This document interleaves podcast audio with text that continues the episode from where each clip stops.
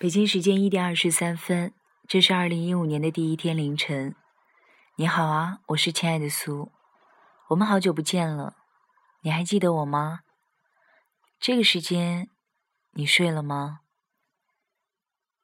我不知道今天大家是怎么过的，也可能有一些人是约着和很多很多的朋友到一个很热闹的地方，去过一个很嗨的狂欢夜，也许。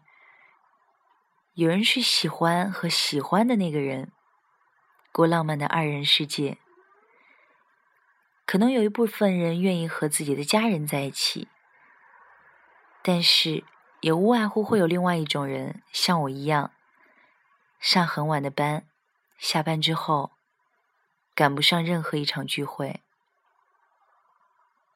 然后再一个人孤单的回到家里。不过我比较幸运的是。我回家之后呢，还有一只猫在等着我，它的名字叫雪碧。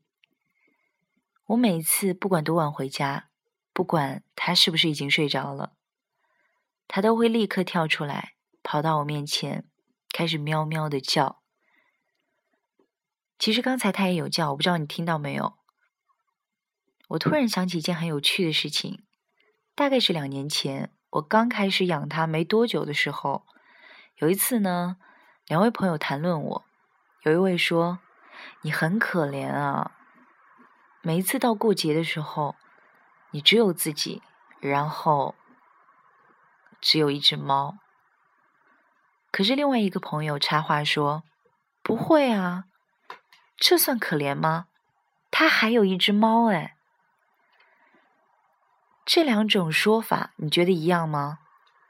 对我来说，它是不一样的。尽管其实都说的同一件事情，我还有我有一只猫，可是按照前一个朋友的说法，我可能很可怜，因为我只有一只猫。但是如果你换一个角度想，没关系啊，不管我有多孤单，我每次回到家都有一只非常温暖的小动物在等着我啊。那就是我的猫。这样想起来，难道不比第一种的心态好很多吗？也可能后一种会让你更加充满对于未来生活的希望，并且拥有无限的动力。我希望二零一五年你能明白我刚才说的这件事情当中的两种心态，然后努力的让自己成为后面的这一种。不管什么时候。